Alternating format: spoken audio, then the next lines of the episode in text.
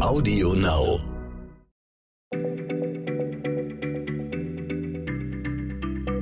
Schneller Schlau, der tägliche Podcast von PM. Herzlich willkommen zu einer neuen Geschichtsfolge. Mein Name ist Christiane Löll und ich spreche heute mit Martin Scheufens. Martin, auch wenn es immer wieder so heißt, dass Christoph Kolumbus Amerika entdeckt habe, das ist ja Quatsch, weil erstens bereits Menschen dort gelebt haben, als er rüberkam, und zweitens war Kolumbus nicht einmal der erste Europäer in Amerika, denn vor ihm waren schon die Wikinger dort. Da hast du mal eine größere Geschichte drüber geschrieben für PM History und ich möchte gerne darüber mit dir sprechen. Aber wann und wo die Wikinger in Amerika waren, das würde ich heute gerne von dir erfahren. Und woher wissen wir denn das überhaupt, dass die dort waren? Dass wir davon wissen, dass die da waren, das ist durch verschiedene Berichte. Es gibt einmal eine Schilderung von einem gewissen Adam, der war Chronist der Bischöfe in Hamburg. Und der erwähnt 1075 eine Reise der Wikinger in den Westen. 200 Jahre später wurden dann in Skandinavien wiederum zwei Sagen niedergeschrieben, die bis heute überliefert sind. Die eine Sage ist die Sage von Erik dem Roten sowie die Sage von den Grönländern. Und die beiden berichten sehr detailliert, wenn auch etwas Mythen umrankt, von einer Fahrt in ein fruchtbares Land im Westen namens Finnland. Die Wikinger waren natürlich damals schon raue Gesellen, aber die, die damals loszogen, waren es weniger Krieger als Bauern. Sie suchten Siedlungsland. Und deswegen gingen die immer weiter in den Westen. Um 1870 landen sie in Island und siedeln dort. Und dort tritt dann auch der erste Mann auf, der für unsere Geschichte wichtig ist, nämlich Erik der Rote. Der hieß nicht nur so wegen seiner Haarfarbe, sondern weil er wohl auch mehrere Morde begangen hat. Und er wird deswegen von Island verbannt. Er muss mit seinen Getreuen eine neue Heimat finden und tut das um 985 noch weiter im Westen, nämlich in Grönland. Die Männer gründen dort eine Siedlung und so dass es dann ein paar Jahre später zu der Hochzeit, ungefähr um die Jahrtausendwende, dort ein paar tausend Wikinger lebten. Aber woher wüssten die Wikinger, dass es weiter im Westen Inseln gibt, also Island und Grönland, oder sind die einfach losgeschippert? Wahrscheinlich haben die sich einfach mal verfahren und haben so die Inseln entdeckt. Also die Schiffe waren damals offene Schiffe ohne Schutz und sie hatten damals auch keinen Kompass. Und wahrscheinlich gab es dann immer ab und zu mal Irrfahrten. Und durch die sind sie dann eben auf Island und auf Grönland gestoßen und haben sie dann irgendwann auch besiedelt. Und auf diese Art und Weise sind sie wohl auch auf Amerika gestoßen. Die Sagen erzählen, dass es einen Kaufmann gab, der soll Bjarni Herjolfsson geheißen haben, und er wollte von Island nach Grönland fahren. Er kommt aber vom Kurs ab, landet noch weiter im Westen und sichtet dort ein unbekanntes Land. Er betritt es nicht, aber er segelt nach Grönland und erzählt dort von seiner Beobachtung. Unter den Zuhörern ist auch Leif Eriksson. Eriksson, der Sohn von Erik, also Erik dem Roten. Und Leif Eriksson ist fasziniert und er kauft dieses Schiff von Bjarnes. Und dann segelt er mit diesem Schiff zu diesem neuen Land. So zumindest erzählen es die Sagen. Also Leif Eriksson bricht auf mit 35 Mann, so um das Jahr 1000 herum. Nach einigen Tagen kommen sie an ein Land voller Eis und Steine, das sie Heloland nennen.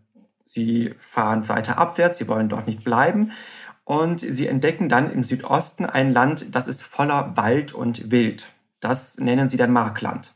Und dann ein paar Tage noch weiter, fahren sie noch weiter runter. Und hier würde ich dann mal erzählen, was in der Sage steht. Sie kamen zu einer Insel und gingen dort hinauf. Sie fanden da Tau auf dem Gras und berührten da als erstes mit den Händen den Tau und führten ihn zum Mund und dachten, sie hätten noch nie etwas Süßeres gekostet.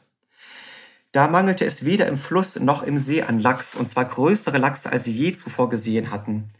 Das Land da bot so gute Versorgung, dass sie dachten, dass sie kein Winterfutter für das Vieh brauchten würden. Im Winter kam kein Frost und das Gras verdorrte nur wenig. Da waren Tag und Nacht von ähnlicher Länge als in Grönland oder Island. Hier breche ich mal ab mit der Erzählung. Was sie dort beschreiben, das ist für die Skandinavier das Paradies.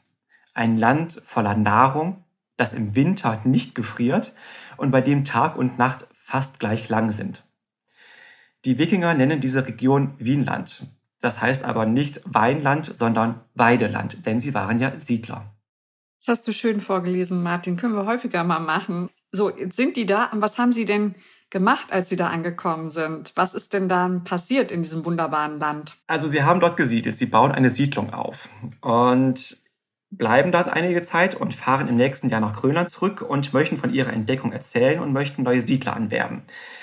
Deswegen fährt dann eine zweite Truppe los, zumindest laut den Sagen. Ähm, diese zweite Truppe wird angeführt von dem Bruder von Leif, nämlich von Torvald. Und als die Wikinger damals in Amerika sind, beim zweiten Mal, treffen sie zum ersten Mal auf Einheimische. Es kommt zu brutalen Kämpfen, Torvald stirbt, die Wikinger fahren, fahren zurück nach Grönland. Das ist das Ende der zweiten Geschichte. Ein, zwei, drei Jahre später gibt es dann die dritte und letzte Truppe, die sich aufmacht nach Grönland, um einen Kaufmann namens Thorfinn Karlsefni. Damals reisen 60 Männer und Frauen mit. Sie bauen eine Siedlung und sie möchten dort überwintern. Eine der Frauen bringt dann auch einen Sohn zur Welt, der Überlieferung nach heißt der Snorri, der erste Skandinavier, der in der neuen Welt geboren wird. Und schon wieder treffen die Wikinger auf Ureinwohner. Die wollen Handel treiben, aber es kommt zum Streit und es kommt zum Krieg. Die Siedler verschanzen sich im Winter in ihrer Siedlung voller Angst vor diesen Einheimischen. Die Wikinger sind zwar waffentechnisch überlegen, denn die Wikinger konnten schon schmieden, sie hatten also Eisenwaffen, das hatten die Einheimischen noch nicht, aber sie sind total in der Minderheit. Also beschließen sie irgendwann, das Land zu verlassen. So zumindest erzählt die Sage den Grund, warum die Wikinger nicht in Amerika geblieben sind. Was der echt historische Grund ist, das weiß man heutzutage nicht. Aber haben die Wikinger denn realisiert, dass das ein anderer Kontinent war? Und das war ja in Wahrheit dann wahrscheinlich Kanada, ne? Genau, das war, müsste dann Kanada sein, weil sie ja sehr weit im Norden sind, äh, gegenüber von Grönland. Aber die haben nicht gecheckt, dass es ein Kontinent war. Die wussten nicht einmal, was ein Ozean ist. Die Wikinger kannten nur Binnenmeere, zum Beispiel die Ostsee oder das Mittelmeer. Und die dachten auch, dass die Nordsee und der Atlantik ein Binnenmeer ist, nur halt etwas größer. Und sie glaubten daher, sie seien auf der anderen Seite eines großen Sees. Okay, das waren ganz wunderschöne Sagen, Martin. Vielen Dank. Aber woher weiß man denn, dass das jetzt nicht nur ausgedacht war? Also beziehungsweise woher weiß man denn, dass das beschriebene Land tatsächlich der Kontinent Amerika ist und nicht irgendein anderes Land? Tatsächlich hat man lange geglaubt, dass die Sagen genau das sind, nämlich einfach nur Sagen und kein historischer Bericht. Es gab dann aber ein norwegisches Paar in den 1960ern, Annestine und Helfe Ingstad, und die haben diesen Bericht wörtlich genommen. Die haben sich den Bericht genommen, haben sich ein Boot geholt und sind die kanadische Ostküste entlang gefahren, immer mit dem Bericht in der Hand und haben geschaut, ob die Natur, ob die Steine genauso aussehen wie in dem Bericht. Und sie haben die Anwohner gefragt, ob sie irgendwelche ungewöhnlichen Ruinen kennen. Und mit ihrer Recherche stoßen sie tatsächlich in Neufundland, also am östlichen Zipfel von Kanada, auf äh, Überreste einer Wikingersiedlung. Genauer, sie sehen Gebäude, also beziehungsweise Überreste auf einem Boden von Gebäuden, die genau denen in Skandinavien gleichen. Sie finden die Überreste einer Schmiede. Und wie wir eben gehört haben, die Ureinwohner Amerikas kannten damals noch gar keine Schmiedekunst, aber eben die Wikinger. Und das Paar findet auch Lampen, Ringnadeln und Eisendieten, alles Dinge, die eben die Wikinger damals genauso auch in Skandinavien genutzt haben. Und damit haben sie den Beweis geliefert, dass die Wikinger tatsächlich in Amerika waren, nämlich in Kanada. Ob die Siedlung, die sie jetzt gefunden haben, jetzt dieses legendäre Wienland ist, ist jetzt nicht klar, weil es gab wahrscheinlich mehrere Siedlungen von Wikingern. Deswegen gibt es immer noch Forscher, die sich auf die Suche machen nach weiteren Siedlungen.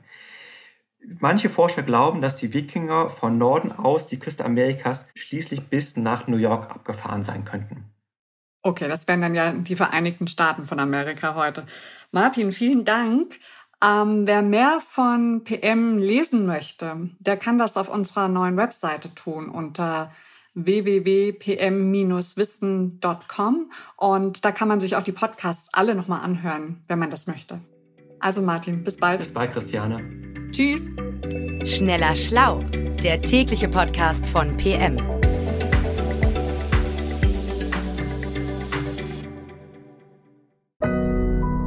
Audio Now.